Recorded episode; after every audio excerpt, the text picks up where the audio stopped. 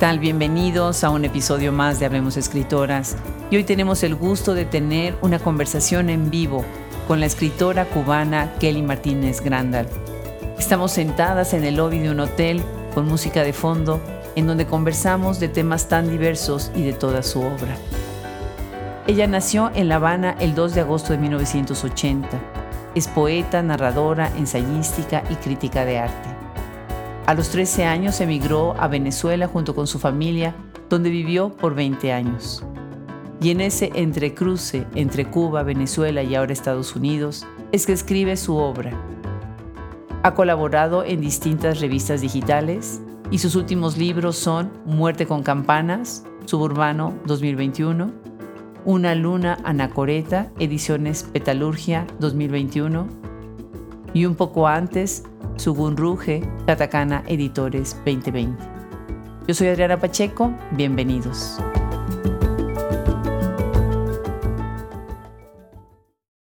Bueno, pues ahora que estamos aquí en el lobby del hotel, con una música de fondo que me encanta, con el ruido ambiental, esta es otra de las magias que está sucediendo en Miami ahorita. No que estemos sentadas en el lobby del hotel, sino que estoy yo platicando con Kelly Martínez Grandal. Qué maravilla, Kelly, que se hizo al fin esta conversación. Finalmente.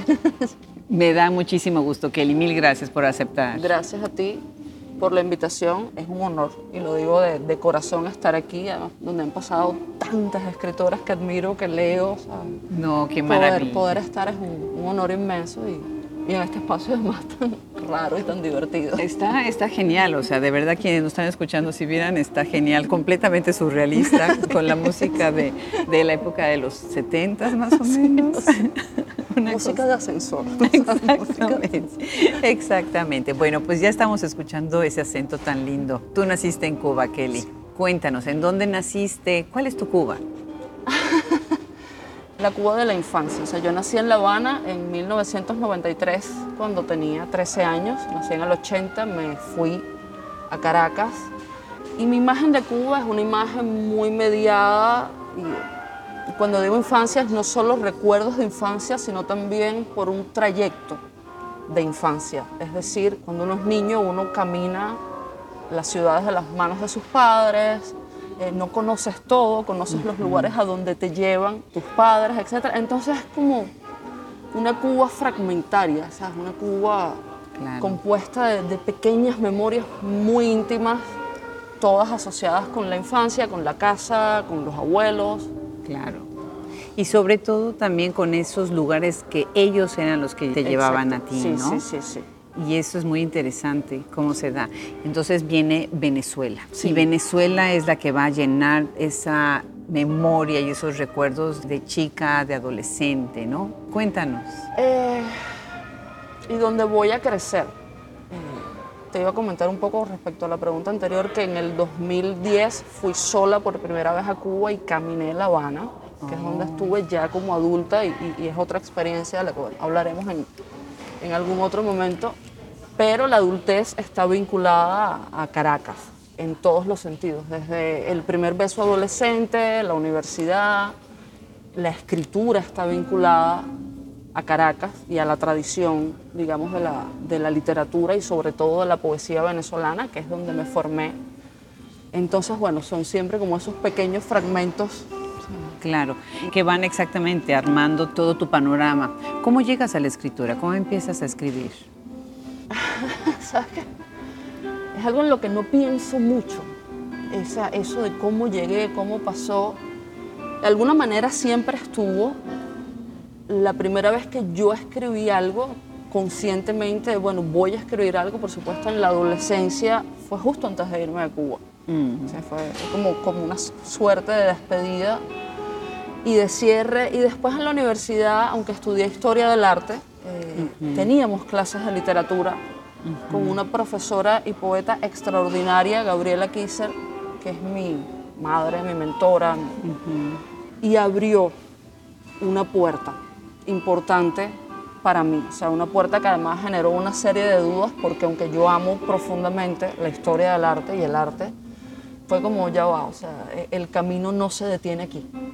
Hay otro camino paralelo a este que en algún momento tengo que eh, explotar, experimentar. Hice una maestría en literatura comparada, era todo muy teórico al principio con, con la literatura. Y llegar a Miami siendo adulta, que es una migración muy distinta a, esa primera migración de infancia, eh, me hizo preguntarme, bueno, ¿qué queda al final cuando uno se va? ¿Sabes? Ya no eres la profesora de la Universidad Central de Venezuela, ya no eres esto, lo otro que queda de tu identidad, que es lo que se sostiene, lo que se mantiene. Y la respuesta fue la escritura. Qué bien. lo único que es realmente mío y que no me va a quitar ningún lugar, espero que, que nada eh, es la escritura y ahí fue donde, donde despegó. Claro. Fíjate, hoy en la noche que vamos a conversar también con Keila y con Gretel en ese contexto maravilloso del Miami Book Fair, una de las cosas que siempre pienso es eso, ¿no? Tú te vas de tu país en donde llegabas al restaurante y te llamaban por tu nombre, te saludaban por tu nombre, ibas al lugar donde siempre habías ido a hacer cualquier trámite a comer, a pasear, ¿no? Y de repente todo eso se queda atrás, ¿no? Todo eso se pierde. Y bueno, ustedes se lo llevan de alguna manera con sus libros, ¿no? O lo, lo digieren, lo comparten, lo repiensan desde la distancia, ¿no? Y bueno, ya mencionaste ahorita lo del arte es muy interesante cuando ustedes vienen desde el arte, eso también se trasluce en sus obras. ¿Cómo es en la tuya? ¿Cómo crees que está la presencia de ese arte y de qué arte más es donde tú estás mencionando? A ver, yo, yo crecí, nací y crecí en una casa de fotógrafos. Oh, mi papá y mi mamá, mi papá falleció hace, hace un tiempo, pero bueno, son fotógrafos. Eh, y mi vínculo con la imagen es el vínculo más primario de todos más que con la literatura, más que con la música. Mi, primer vínculo es con la imagen, con la imagen fotográfica, en específico fotografía de calle, además. Siempre fotografía de calle. Y yo creo que en mi caso particular, ese vínculo con la imagen se traduce también en la literatura. A mí me preocupa mucho la imagen literaria. O sea, cómo, cómo construyes algo que el otro pueda el que te está leyendo pueda no solo ver, sino también vivenciar, sentirse en una determinada atmósfera, eh, cómo construyes eso, a través de qué recursos lo construyes y, bueno, esa maña heredada de la fotografía de asomarse por una ventanita a las cosas. Lo que estoy haciendo siempre, o sea, de alguna manera toda mi vida tiene que ver con estar asomada, como una doña chismosa a una ventanita. Atrás de la cerradura. Sí, sí, eh, viendo lo que pasa alrededor de mí, o sea, asomada al, mundo, es la manera en, que me siento constantemente. Asomada al mundo. Sí, sí, sí. Qué maravilla. ¿Piensas, ¿Te piensas como un flaneur? Que está... Siempre, totalmente, totalmente. Claro, claro. Y flaneur también en el sentido del tránsito, o sea, yo estoy obsesionada profundamente con el viaje y con el tránsito. Sí, qué interesante. Pienso en Benjamin, no, pienso en esa idea de la fotografía que va desde la esquina, pero que puede rotarse de esquina y entonces está siempre en movimiento, ¿no? Sí, sí, sí. maravilloso. No, y, la cosa además que, que yo creo que también está muy presente en lo que escribo de eso, de que una vuelta alrededor de la manzana puede ser un viaje alrededor del mundo si sabes ver y si sabes escuchar lo que está pasando fuera de ti mismo. Claro, claro que sí. Eso se nota también como la memoria se recupera también a través de los objetos, se recupera a través pues, de la fotografía misma, ¿no? Sí, y, me, parece muy interesante. Aquí enfrente tengo el libro y me encanta el título porque creo que la gente que no habla alemán pues le parecerá un título extraño, ¿no? Obviamente, si sabes algo de alemán, como es mi caso, pues empecé a jugar con las palabras, ¿no? Entonces estamos hablando, tú cuéntanos, Sugunrue, a ver, porque es desde el punto de vista etimológico y por qué lo llamas así. A ver, primero yo no sé alemán. Oh, okay. Para mí también es una dificultad pronunciar. Tengo amigos alemanes y les pregunto, dímelo otra vez. Sugunrue. Eh, lo más cercano a Sugunrue, pero parte de la idea del título, y eso lo entendí después, era también poner al lector en un aprieto. Es un libro sobre la emigración, sobre los procesos migratorios. Y la extrañeza del proceso migratorio empieza tal vez en el idioma, incluso aunque hables español. Sí. O sea, no es lo mismo en mi caso, por ejemplo, decir no sé, malanga que okumu. Malanga es una palabra cubana, el, el taro, ¿sabes? El- Oh. Eh, no sabía. pero que viene de África, Okumu es indígena, o sea, eso ya te está diciendo dos historias completamente distintas de una lengua. Entonces era un poco esa, esa cosa de poner al lector en aprieto, pero eso es posterior, eso es una comprensión posterior del título. El título llegó, Adrián. Sí. Sí, sí, el título llegó, o sea, yo soy malísima con los títulos, o sea, los pienso y los pienso y, y no me decido nunca y los cambio cada dos semanas, no ahora, pero él llegó y yo supe como aquí se quedó. Es Pero una- sobre todo principalmente esta, esta cuestión del movimiento y Sí, de la sí, ansiedad sí, que porque- causa la migración. Porque ¿no? sugunruge es una palabra usada en, en etología, en estudio del comportamiento animal, y describe la ansiedad que sienten los animales, sobre todo los pájaros, sobre todo las aves, cuando es hora de irse. Cuando las condiciones climáticas o el hambre o lo que sea te van a poner en una situación de riesgo, de muerte, los pájaros empiezan a experimentar ansiedad migratoria, empiezan a, a experimentar su unruge. Eh, en los laboratorios es muy curioso porque se repiten esas condiciones, por ejemplo, se hacen se- eh, difíciles y, y los pájaros empiezan a enloquecer incluso aunque estén en un laboratorio porque ya es hora de irse y el libro es sobre eso, sobre ya es hora de irse en infinitos sentidos, a veces es hora de agarrar vuelo. Claro, me parece genial y me parece genial que hayas tomado algo que viene desde lo animal y do- del instinto, porque nosotros, por muy humanos que nos sintamos, tenemos siempre, ¿no? Eso interior Sí. que viene de lo animal, en donde nosotros también tenemos una ansiedad, pero tenemos que disimularla. No se puede notar, ¿no? Yo siempre he dicho que el cuerpo sabe más que uno. El cuerpo es muy, muy sabio. El cuerpo, eso lo aprendí en el boxeo. Yo en algún momento de mi vida estuve en clases de boxeo y aprendí que uno tiene que aprender a escuchar el cuerpo. El cuerpo sabe cuando hay peligro, el cuerpo sabe cuando hay cobijo y el sugunruge y esa necesidad de irse, de emigrar, es una necesidad sobre todo del cuerpo. A veces es irracional, a veces lo haces en contra de toda coherencia. Claro, Ah, simplemente te vas. Claro. Para quienes nos están escuchando, déjenme comentarles, estamos conversando con Kelly Martínez Grandal sobre su libro, Sugunruge, y una de las cosas que, que tengo que comentarles también es que fue medalla de plata en la categoría de libro bilingüe de premio de poesía Juan Felipe Herrera del International Latino Book Awards. Qué bien, qué bonito premio es este el International mucho, Latino. ¿no? mucho.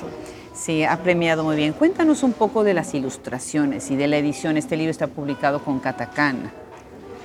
Las ilustraciones son de una fabulosa artista venezolana que se llama María Octavia Russo, a quien además vi crecer. O sea, hay como toda una cosa nostálgica y, y sentimental en eso. Y desde el momento en que yo vi la imagen de portada, que ella la publicó en su Instagram, yo dije, esta es la portada. O sea, esta dice absolutamente todo lo que yo quiero decir en el libro pero traducido a un lenguaje visual. Eh, el tránsito, la muerte, Los dientes. los dientes, o sea, pero además dientes que están bajo tierra. Hay una cosa de raíz y de morder la raíz allí que dije, no, y, y a mí me gusta mucho el juego en, en diseño gráfico de, de repetir imágenes, Ajá. de jugar con la imagen también.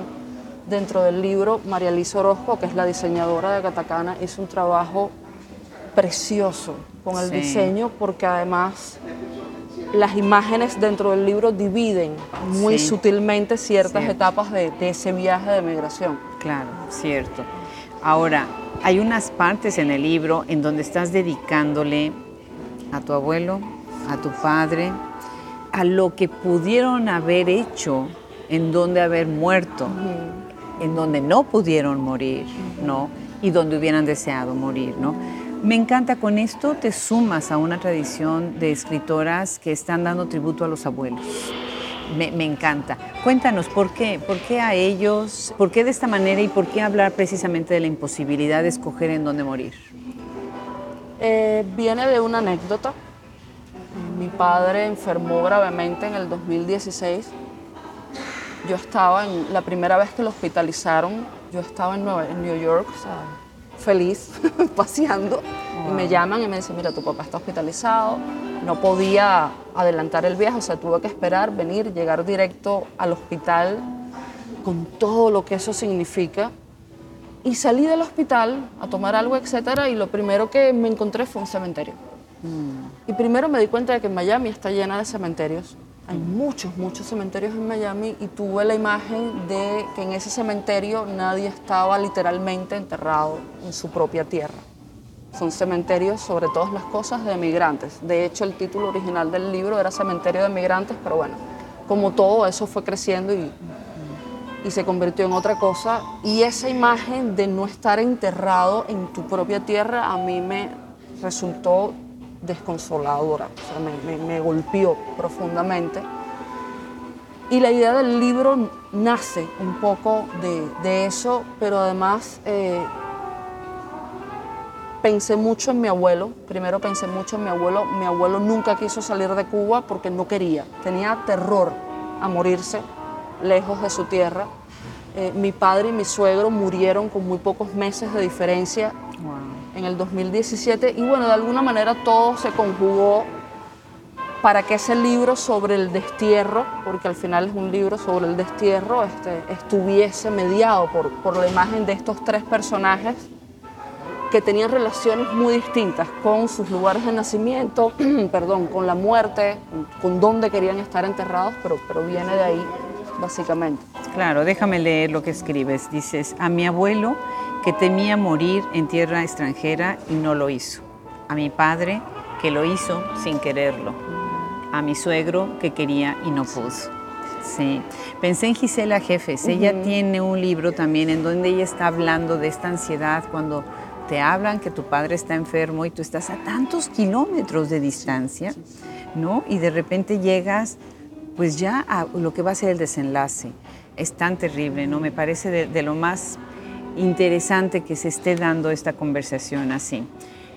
Bueno, también dices algo acá que me gusta mucho. Dices, La Habana susurra en mí, siempre en mí, fantasma incómodo. Despacio me aprieta el cráneo, reina de agua, reclama mi cabeza. Este libro es riquísimo y doloroso en el juego de los espacios, en la tortura de como si fuera una odisea, como si fuera un periplo que se está repitiendo una y otra vez, que además me parece muy interesante porque todos los migrantes, como que uno a otro nos vamos compartiendo este periplo y todos vamos, seguimos dando la vuelta, ¿no? Por otro lado, estás hablando también de santería. Tienes imágenes de la santería que me parece muy, muy interesante. Hablas del balsero, que es algo que ahorita estoy notando muchísimo, la presencia del balsero en las escritoras de Miami, de Florida, y cómo está esta presencia siempre, ¿no? Cuéntanos un poco más de estas ideas y de estas figuras. Eh, a ver, lo, lo, primero que decías de, de la santería, yo no practico absolutamente nada, nada, pero tengo, mi primera obsesión en la infancia fueron los mitos.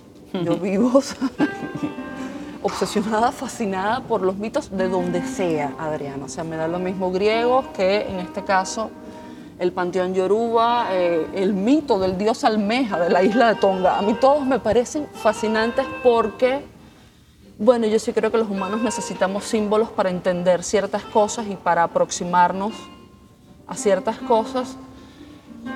Y en el caso de la santería afrocubana, la santería cubana, yo crecí, no le tengo miedo, no, al contrario, al contrario, o sea, eh, crecí rodeada de eso, es parte yo creo que del día a día del, bueno, no voy a decir que de todos los cubanos, pero sobre todo los que están en las grandes urbes, etcétera, etcétera.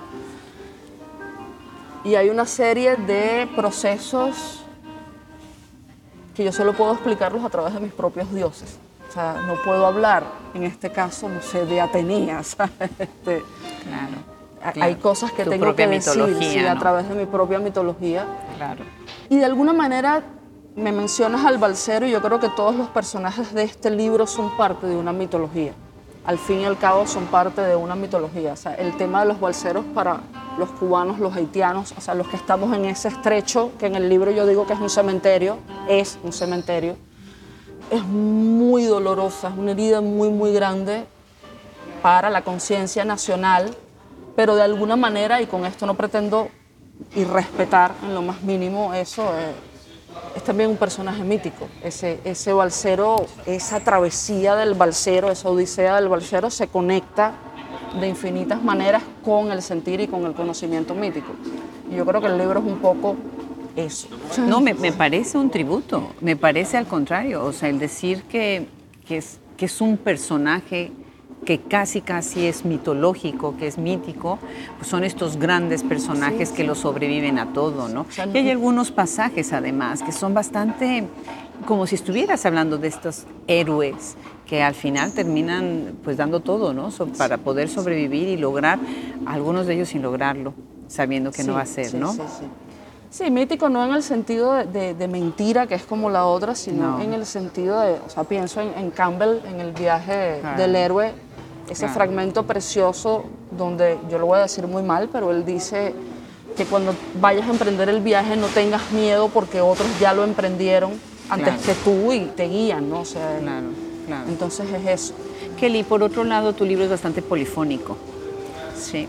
Tienes muchos personajes hablando al mismo tiempo, ¿no? Platícanos un poco sobre tu técnica para, para delinear estos personajes. Bueno, la idea es que fuese un libro no sobre mi propia migración o no solamente sobre mi propia migración, sino sobre Miami como lugar de emigración.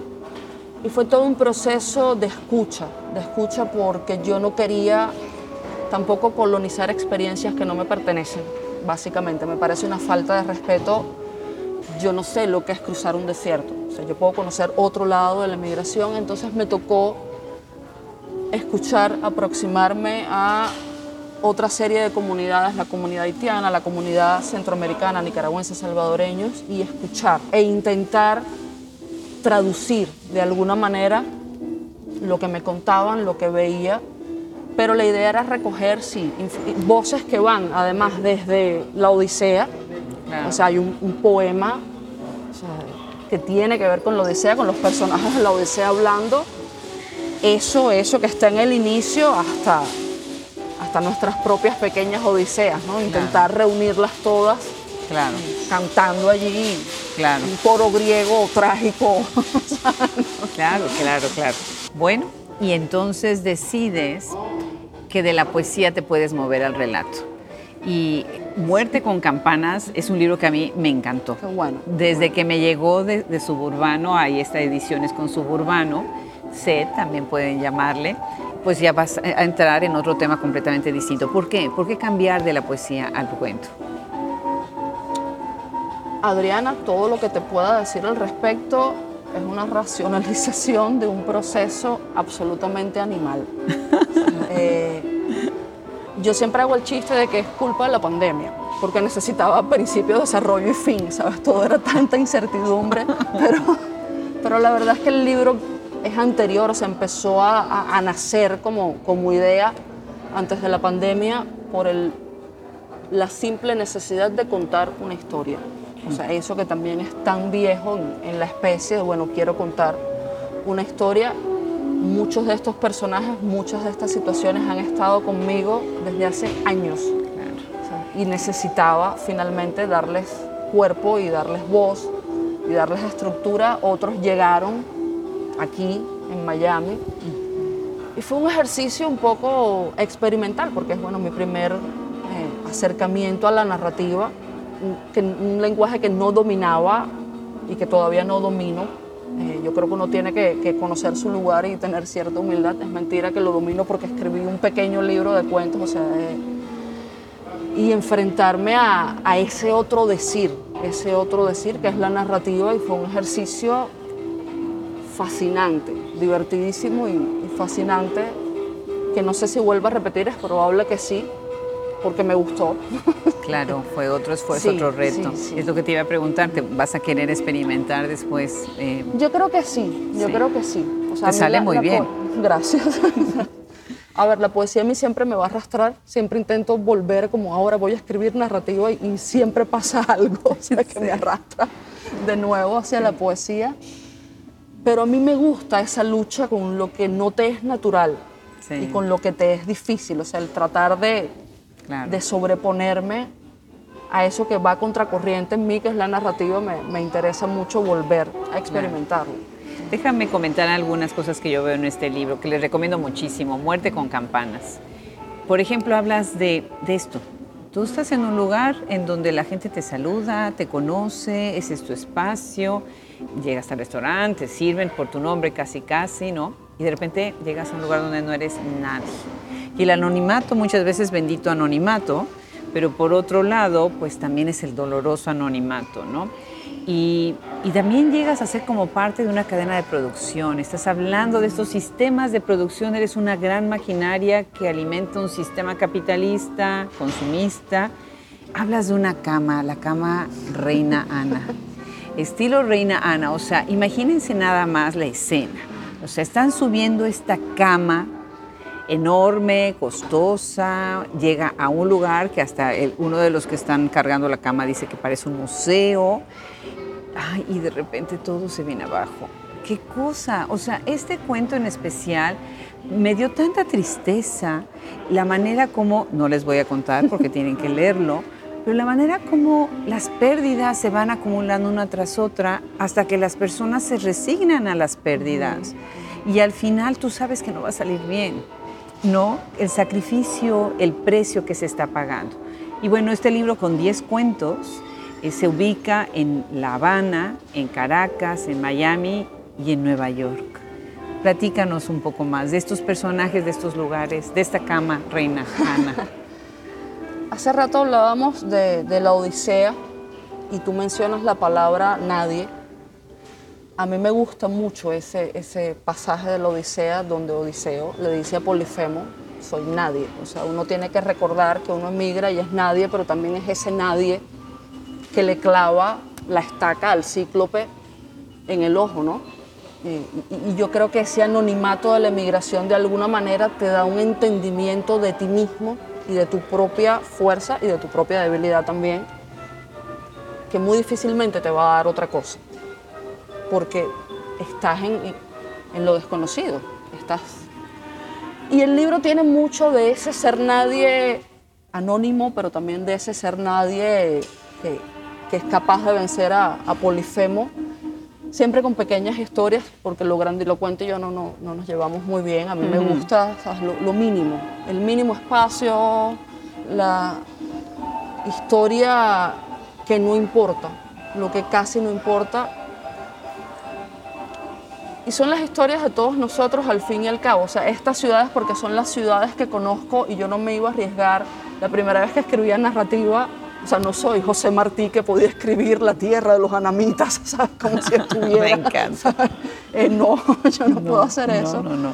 Tenía que hablar de lugares que conozco, son las cuatro ciudades que me son más cercanas. Claro. Eh, y, y, donde además, dos que son la memoria y dos, o sea, Miami y Nueva York, que son la nueva memoria y que están vinculadas por, porque Caracas para mí ya no es un espacio de migración, o sea, Caracas es mi casa. Sí como La Habana un poco. Claro. Miami y Nueva York sí son espacios de, de, migración y de historias de migración. Entonces claro. viene un poco de todo eso, eh, lo que te decía antes, de personajes que tenía en la cabeza antes, de cosas que los amigos me contaron y yo descaradamente les dije, te lo voy a robar, ¿sabes? te lo voy a robar, pero ¿me das permiso? Sí, te doy permiso. Eh, Qué entonces, me encanta. bueno, viene de ahí un poco, ¿no? Déjenme mencionar otros títulos que ahorita platicaremos un poco más. Escarcha Negra Después me conmovió mucho Matrioska. Qué bueno. Sí, de verdad que sí, en Manchas de Arena. Y acá es la violencia, la miseria de los países, cómo tienes que sobrevivir, ¿no? Cómo tenemos que sobrevivir. Pero también está, que es algo que me intriga mucho, está la historia de los que se quedan, ¿no? Y no nada más hablar de los que se van uh -huh. y esta memoria de la migración, sino la memoria de, del que se queda viendo al que ha migrado y viendo la imposibilidad de migrar, ¿no? ¿Qué es lo más importante para ti en el momento de construir una historia? ¿Dirías tú que es más crear la trama, crear ese ambiente o es el personaje? El personaje, el personaje. También, yo te lo confesé hace rato y lo voy a confesar ahora en público porque lo que casi nadie sabe de mí es que yo vengo del teatro. Es lo que ahorita quiero que me platiques. Creo que, de, que eso sobre todo en la narrativa, ha permeado mucho la manera de, de crear, o sea, empezar por darle cuerpo a un personaje porque es la manera en que yo tengo de enfrentarme o que mejor conozco de enfrentarme a la otra edad. Claro. Viene de esa experiencia en el teatro y, y empieza por el personaje, que a veces no es definido, o sea, no es, bueno, este va a ser así, va a ser así, sino simplemente la imagen de alguien que aparece. Me ha pasado, Adriana, que me levanto con un nombre en la cabeza, fulanito de tal. Bueno, ¿y ahora quién es? Fulanito de tal, ¿y qué ¿En voy a hacer serio? con fulanito de tal? Y empieza por eso y el resto se va construyendo, o al menos en este libro, no sé, porque también creo que cada experiencia en, en la escritura es distinta, se fue construyendo sobre todo a partir de los personajes. Bueno, el Matryoshka es un personaje muy fuerte, ¿no? Ahí y muy complejo. Me, me parece que ese es uno de los cuentos que más me impactó en la cuestión de cómo y el desenlace del cuento, el mismo desenlace. ¿Quieres leernos un fragmento? Había pensado en Manchas de Arena. Ok. Así es el capitalismo. Pensé frente a la maleta abierta. Papá acababa de llegar de Venezuela, lo habían invitado a exponer en una ciudad llamada Maracay y luego fue a Caracas también a exponer en un museo llamado Mauao. La primera noche vendió la mitad de los cuadros y regresó a La Habana cargado de pacotilla. Yo no sabía que existía un país llamado Venezuela ni dónde quedaba. Lo recorrí con el dedo en un mapa. Tenía forma de rinoceronte. De la maleta salieron tesoros, ropa para mí, para mamá, para mi hermana y mis abuelos, zapatos para todos, pulsitos fosforescentes, una hebilla de perlas, juegos de mesa, chocolates. Brincaron aromas y colores que no conocía a mis 10 años y hablaban de un mundo sin libretas de racionamiento. Esto te lo manda la hija de unos amigos, se llama Edurne. Papá abrió la caja nuevamente y allí estaban los zapatos más lindos del mundo. Unas bailarinas de piel rosada, las saqué ceremoniosamente, se hundieron bajo mis dedos, lisas y suaves. Eso no es cualquier rosado, sino palo rosa, sentenció mamá. Y no inventes que son los zapatos de salir. En esa época yo no tenía zapatos, no había. Después de cinco horas de cola en Yumurí, mamá había logrado comprar unos horribles de tela verde que usaba para todo y que ya no me servían.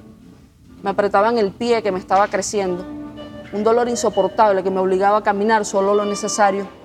En algún lugar había leído sobre los pies de loto y había visto fotos de pesadilla. Y si mis pies se quedaban así, mamá me miraba con tristeza y yo me sentía avergonzada. Así que durante una semana, al llegar de la escuela, me dediqué a abrir la caja y reverenciar mis zapatillas palo rosa que habían llegado de un país con forma de rinoceronte. Sí, qué, qué maravilla.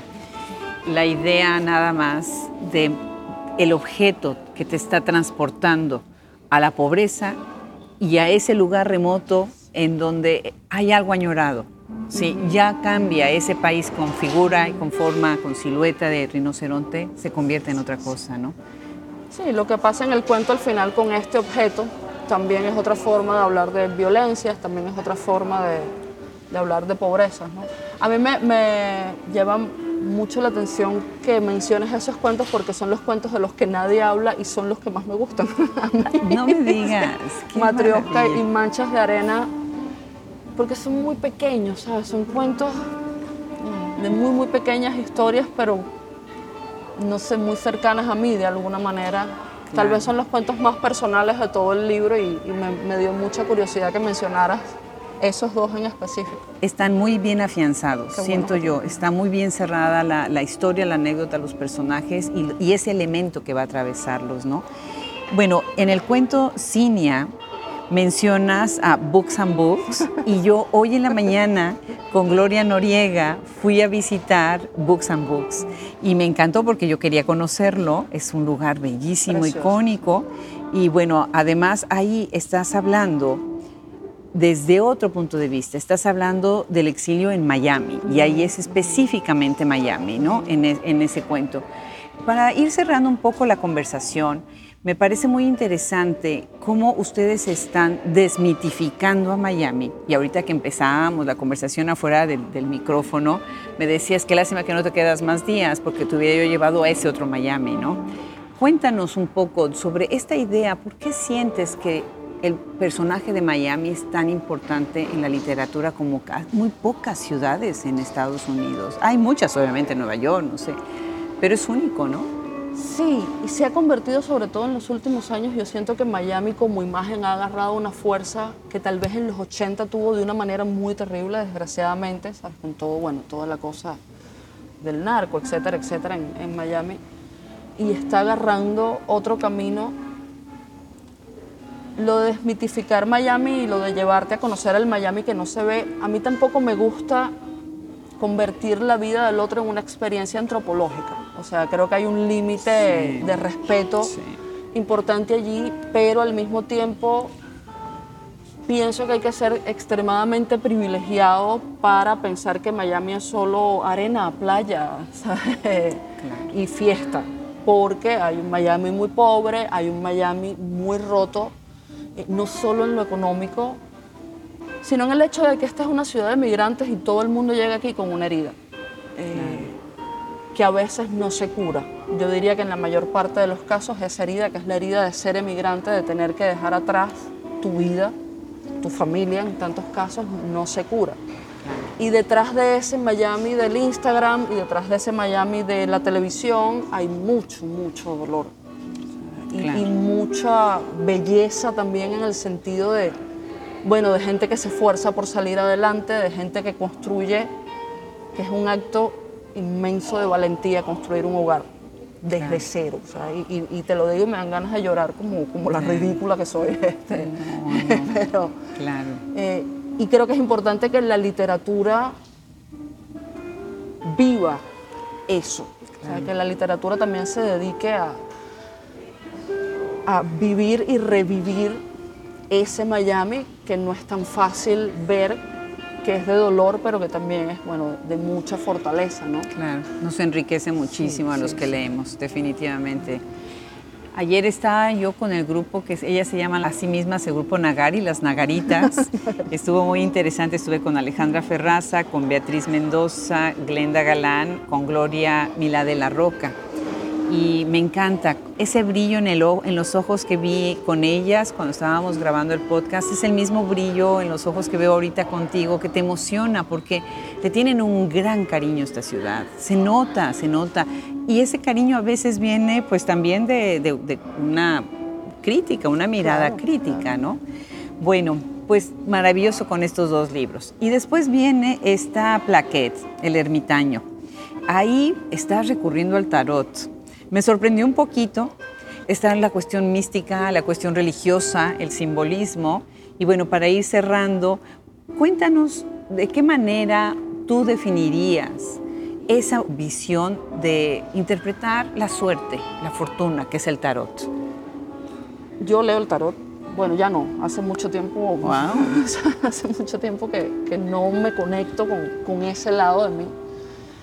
Esta no fue una carta que yo elegí, esta fue una carta que tocó, es un, proyecto precioso de editorial Petalurgia donde a cada uno de los escritores seleccionados se le asignó una carta del tarot y fue muy gracioso porque yo estaba empezando un proceso de reclusión de alguna manera que no tenía, tenía que ver con la pandemia y a la vez no tenía que ver con la pandemia, de reclusión interior, ¿sabes? De volver a mí, me tocó el ermitaño, fue como, sí, o sea, usted métase en su cueva a pensar.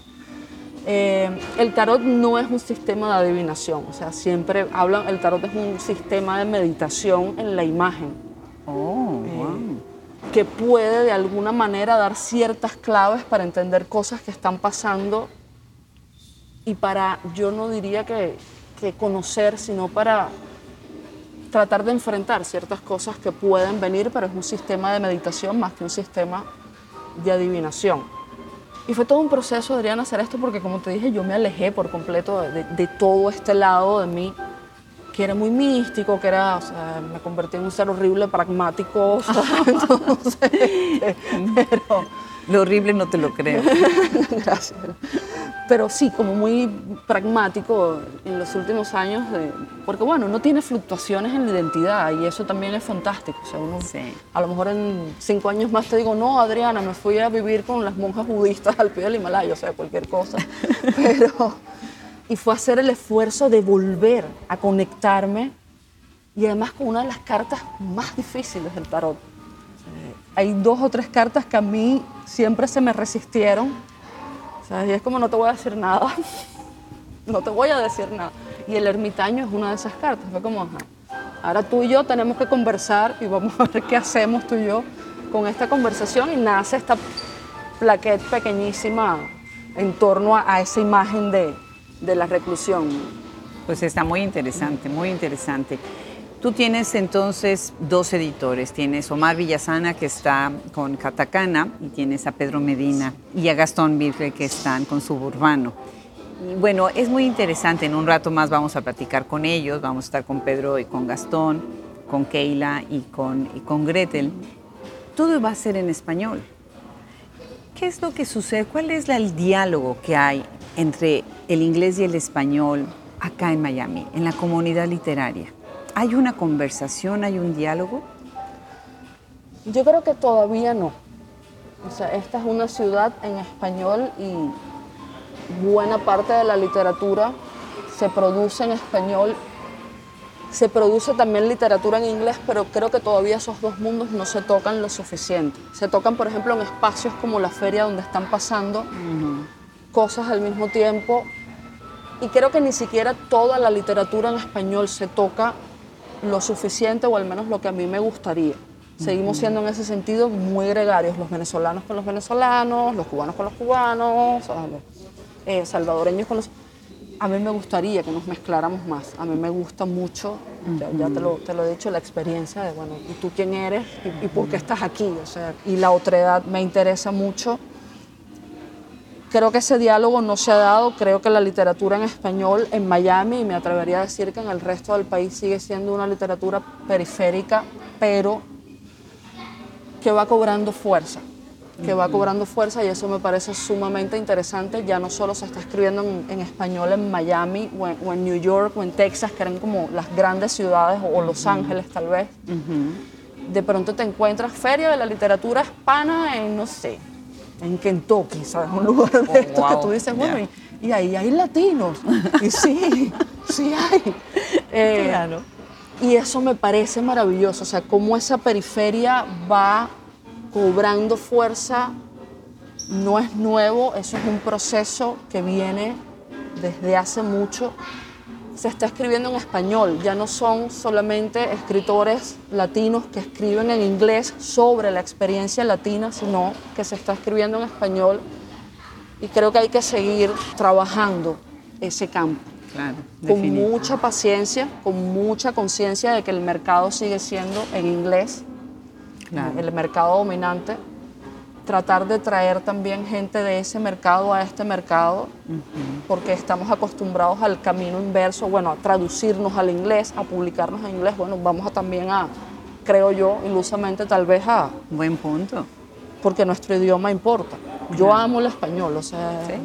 El segundo idioma más hablado en el mundo, sí, sí, después de pensar el inglés como un idioma. Y en Estados Unidos es cada vez más relevante el español. Eh, el tema de lo latino es cada vez más importante, tiene más peso en el país y bueno, creo que también hay que empezar a hablar, no esperar solamente a que nos lleven, sino también empezar a traer a esto para, para que pueda crecer más todavía. Me encanta, me encanta. Bueno, pues la última pregunta, Kelly. Qué lástima que ya nos tenemos que ir. ¿En qué estás trabajando ahora? ¿Qué sorpresa viene? Acabo de... Bueno, no sé si va a ser una sorpresa, pero Acabo de cerrar un tercer poemario. Eh, yo trabajé por tres años con una organización llamada Funcionarte, que a través de las artes acompañaba a víctimas de, violencia doméstica en, su proceso de, recuperación de sí mismas, por decirlo de alguna manera. O sea, no solo de sanación, porque sanación es una palabra amplia y compleja, pero de recuperación de sí mismas. Y es una historia muy larga, todo lo que pasó allí, muy bella, muy dolorosa, por supuesto, en, muchos sentidos, enfrentarme a eso, que me hizo entender que en el asunto de la violencia machista todos los flancos son necesarios. Eh, el flanco del activista es necesario, el flanco de los terapeutas, todos los flancos son necesarios y que el flanco que a mí me importaba cubrir era el de la escritura. Eh, nuevamente esto es teorización de una idea. La, viene, el libro nace de mi necesidad de hablar, de, sacar de mí todo lo que vi allí, todo lo que viví, mis propias experiencias, porque creo que todas las mujeres en mayor o menor medida hemos atravesado experiencias de violencia machista y, y de darle forma a eso no ya desde el dolor, sino desde la posibilidad de salir de ese dolor y, lo que te decía antes, el libro al final es sobre la recuperación del propio poder y de la propia identidad. Y bueno, acabo de cerrar ese libro que ahora se va a quedar durmiendo un rato hasta para corregirlo, etcétera, etcétera. es lo, es lo que acabo de... Y del resto son proyectos que todavía, bueno, proyectos embrionarios que prefiero no mencionar porque yo siempre tengo mil proyectos en la cabeza y los voy a hacer todos y termino siendo dos bueno, la vida no le da uno para todo. También tiene uno que dormir y comer, ¿no? No, pues maravilloso. Kelly, felicidades. Qué gusto me da. Me encanta, me encanta tu emoción, tu pasión para hablar de los temas de los que escribes de tus vivencias, de cómo te importa tanto la gente, la vida, lo que está a tu alrededor, como dijiste ahorita, esas cosas chiquitas que son las que verdaderamente nos hacen seres humanos, ¿no? Y tus ganas de compartirlo y de dejar esta marca, porque eso es lo que hacen los libros, nos van marcando. Cada libro que leemos nos marca cada cuento, cada poema, cada verso en su pequeñez, ¿no? Es lo que nos va a marcar y nos va a hacer gente distinta, ¿no? Pues muchísimas gracias, seguimos la conversación y bueno, pues mil gracias por sumarte a Hablemos Escritoras. gracias a ti por la invitación, de verdad, de verdad, bellísimo estar aquí contigo. Al contrario. Bueno, pues vamos a cerrar con esta maravillosa música de fondo de este lobby de hotel. Muchísimas gracias a todos los que nos escuchan.